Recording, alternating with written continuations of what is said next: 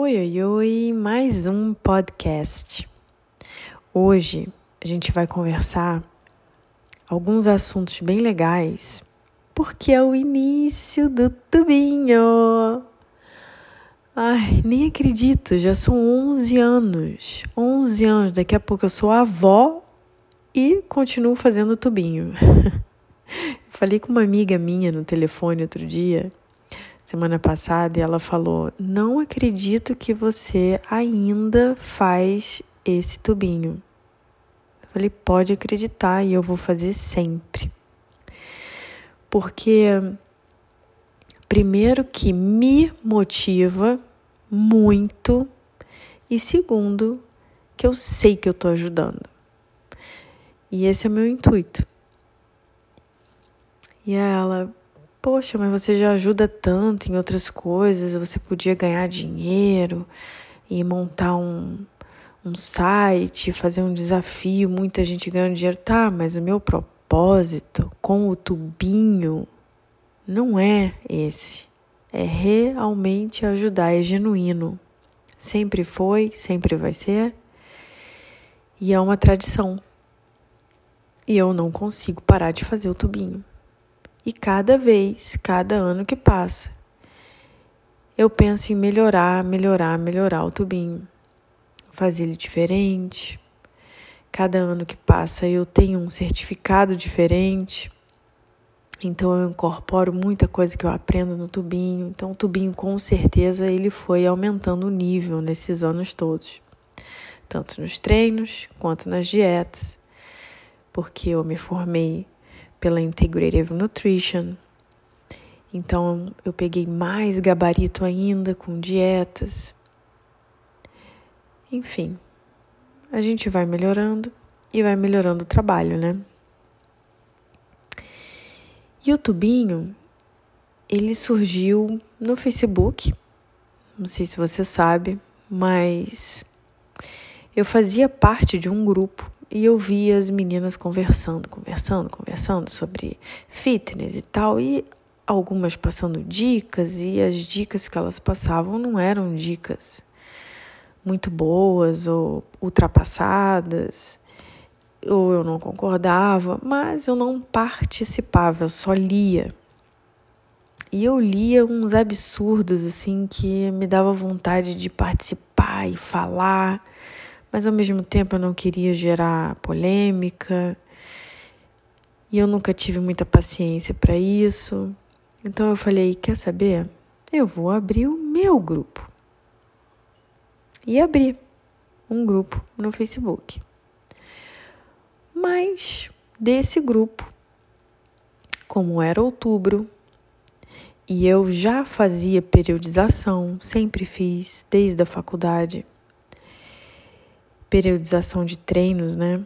Então eu estava numa fase em que eu tinha acabado de sair da hipertrofia. É o que está acontecendo agora. É sempre assim, sempre essa fase aqui em outubro é a fase que vai entrando o inverno e é a fase que eu tô na hipertrofia. E aí eu me sinto eu não me sinto muito bem com o meu corpo quando eu estou na fase de hipertrofia. Apesar de ser uma fase maravilhosa, né?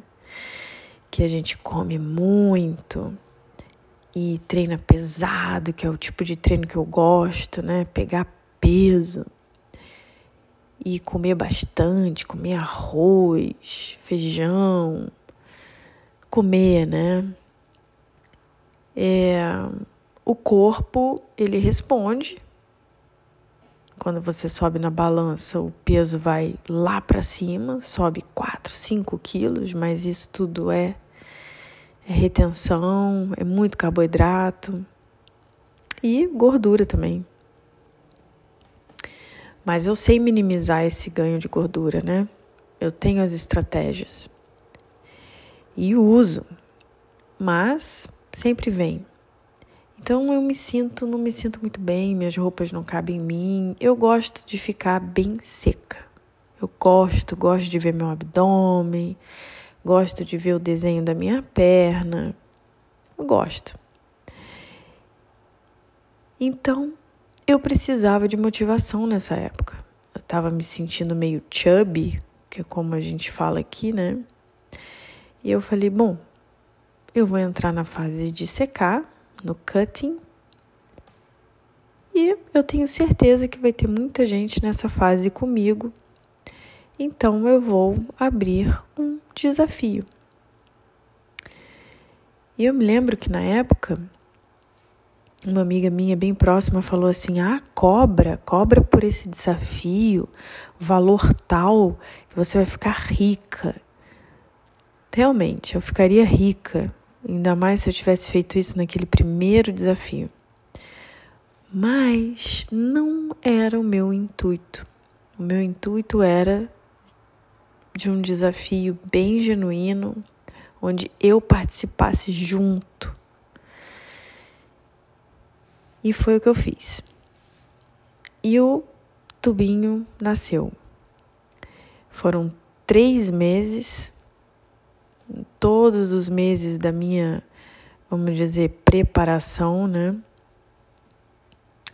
eu tudo que fiz comigo, eu ensinei no tubinho. Todos os treinos que eu fazia, eu colocava lá no tubinho.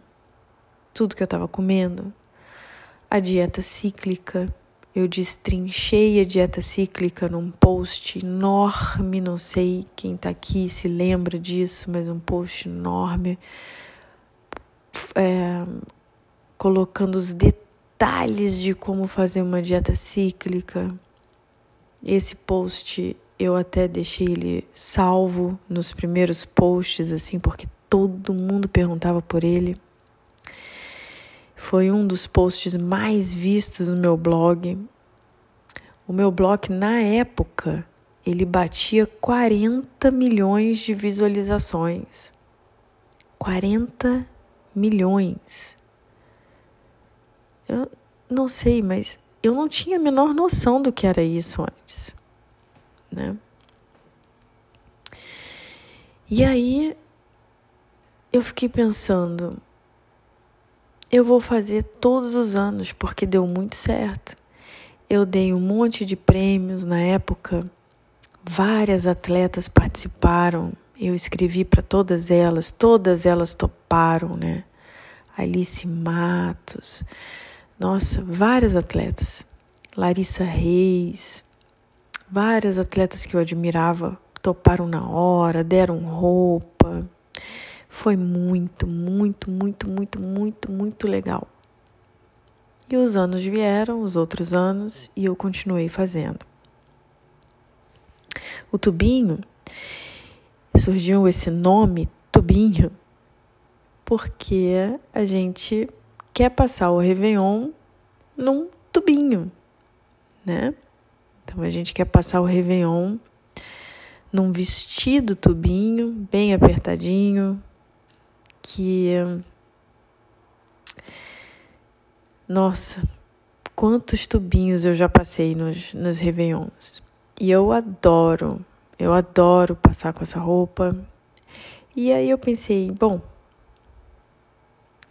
elas também vão, né? Elas também vão ter que passar com essa roupa.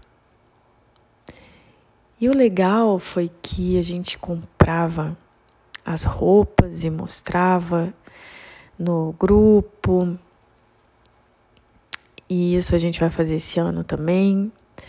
E mostrava as roupas no grupo, mostrava é, o preço das roupas, aí uma menina ia lá, comprava e comprava igual, um monte de gente passou com a mesma roupa, foi muito divertido, muito divertido. Mas o tubinho, ele tem essa essa pegada de emagrecimento. Ele tem uma pegada mais de emagrecimento. Então, as, as meninas, na época, que queriam ganhar massa e estavam em outra fase, não puderam participar. E aí, logo depois do tubinho, eu criei o tubão, que era para ganho de massa. E esse ano eu vou fazer a mesma coisa. A mesma coisa. Eu vou fazer o tubinho e depois eu vou fazer o tubão, porque é um desafio de hipertrofia e que para mim, na minha opinião, é muito mais fácil, muito mais fácil você manipular essa fase de hipertrofia do que a fase de emagrecimento.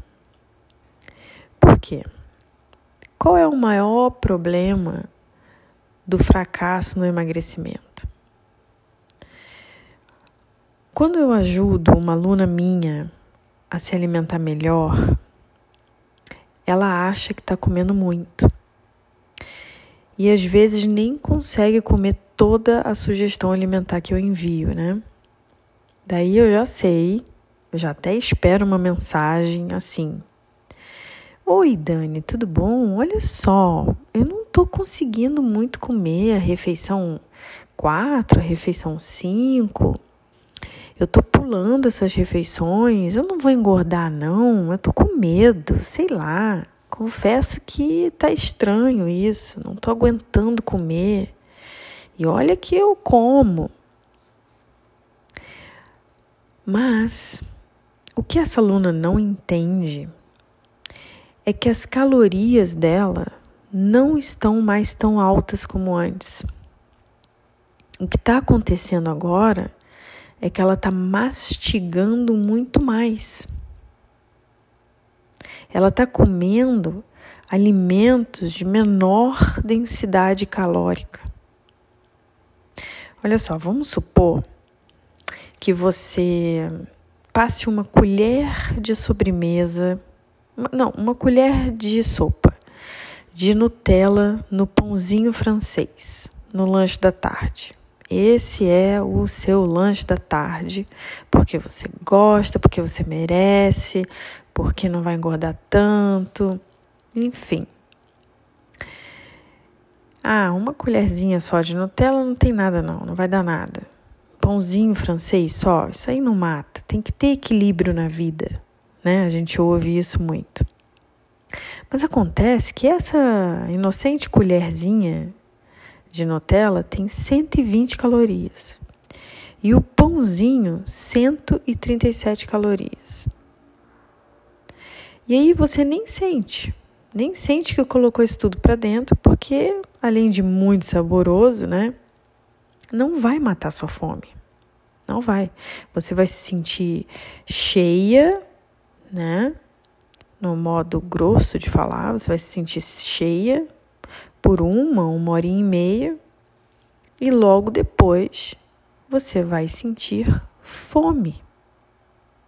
Você vai se pegar no armário, olhando para tudo que é lado, abrindo e fechando a geladeira do nada meio que incondicionalmente mesmo. Lógico, né?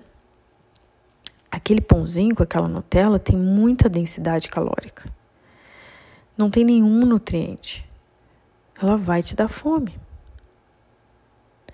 Mas aí eu te passo uma sugestão alimentar e eu sugiro que você troque esse lanchinho por uma porção de, vamos supor, 200 gramas de salada de fruta, de morangos, frutas vermelhas, melancia, enfim.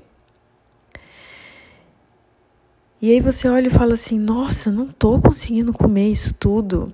É muita coisa. Você me colocou para comer a frutaria inteira. É, mas acontece que agora você só está comendo 100 calorias. E aí, quando você faz isso, você troca ali um alimento totalmente processado, de alta densidade calórica, né, por um alimento saudável como arroz, feijão, salada, as frutas, né? Você se assusta com o volume e realmente não consegue comer tudo. Olha que coisa. Então, antes você comia um pouco menos, ou bem menos, mas com muita caloria, e agora você está comendo muito mais, com muito menos caloria. Por isso, no tubinho passado, eu ensinei as bacanudas a comer muito mais por menos. Esse era o bordão do ano passado. Vamos comer mais por menos. E eu ensinei, fiz vários posts, mostrei como é que fazia. O, o problema de comer pouco, tá? Ou de comer mal, né? É que isso gera sim um aumento do apetite. E olha, isso não é coisa da minha cabeça. Isso tem uma explicação fisiológica. A gente tem alterações nos hormônios da fome e da saciedade, né? Por exemplo, a leptina, ela é um hormônio que induz a, saciedade. Ela é produzida no tecido adiposo. Então, quando você reduz o tecido adiposo, quer dizer, quando você emagrece, o seu corpo produz menos leptina. Então ele faz o quê? Ele diminui a saciedade. Mas aí o que acontece? Acontece que a gente tem um outro hormônio chamado grelina, né? Que é o hormônio da fome e ela é produzida no estômago. Então, quando o estômago está cheio, a grelina fica baixa, ela fica calminha ali. Mas quando o estômago ele vai esvaziando, né? Ele vai esvaziando depois da refeição, a grelina ela vai aumentando. Então, se você come menos, o seu estômago ele fica mais tempo vazio. Então, essa pressão bi bi biológica, né, do aumento da apetite, ela é totalmente inerente ao processo de emagrecimento. No início da dieta, né, quando a gente começa a fazer dieta, a aluna nem sente muita fome, tá? Ela não sente porque o volume dos alimentos ainda está alto, ainda está bom.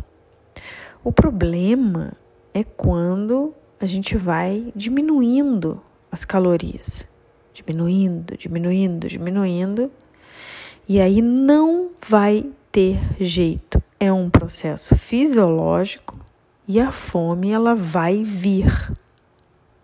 E tá aí o maior obstáculo do emagrecimento. Comer muito pouco.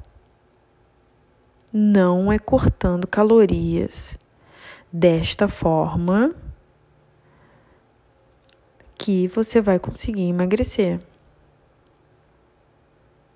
Por isso que o segredo do emagrecimento é comer mais por menos. É não deixar a fome chegar. Por exemplo, fazendo isso, a vontade de comer doce, eu tenho muitas alunas, muitas, muitas, acho que a maioria das minhas alunas são formiguinhas igual a mim. E elas perguntam: o que, que eu tomo? Eu preciso de um remédio ou alguma coisa para eu perder essa vontade de comer doce. É infernal essa vontade de comer doce, eu não aguento mais. E, e eu sei o que, que essa pessoa passa, porque eu já passei muito por isso.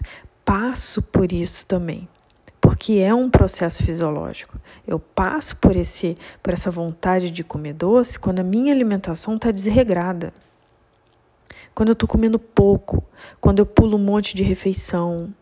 Isso acontece muito quando eu estou viajando, que aí eu perco um pouco o meu planejamento. Mas, se você fizer tudo certinho, né? É, uma coisa que eu duvido, só lembrei agora, queria falar isso. Uma coisa que eu duvido é no tubão.